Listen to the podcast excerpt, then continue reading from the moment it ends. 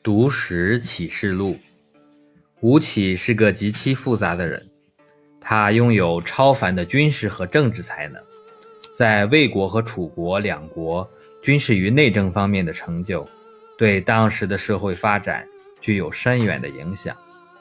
吴起一生通晓兵家、法家、儒家三家思想，尤其是他的军事才能颇为卓著，后世将他和孙武。并称为孙吴，但他贪财好色，有过杀乡人的不仁，有过杀妻的不义，有拒绝探王母的不孝。为了功名利禄，不择手段。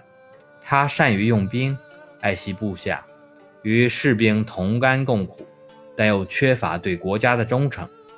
这些行为都让他受到了后世的诸多非议。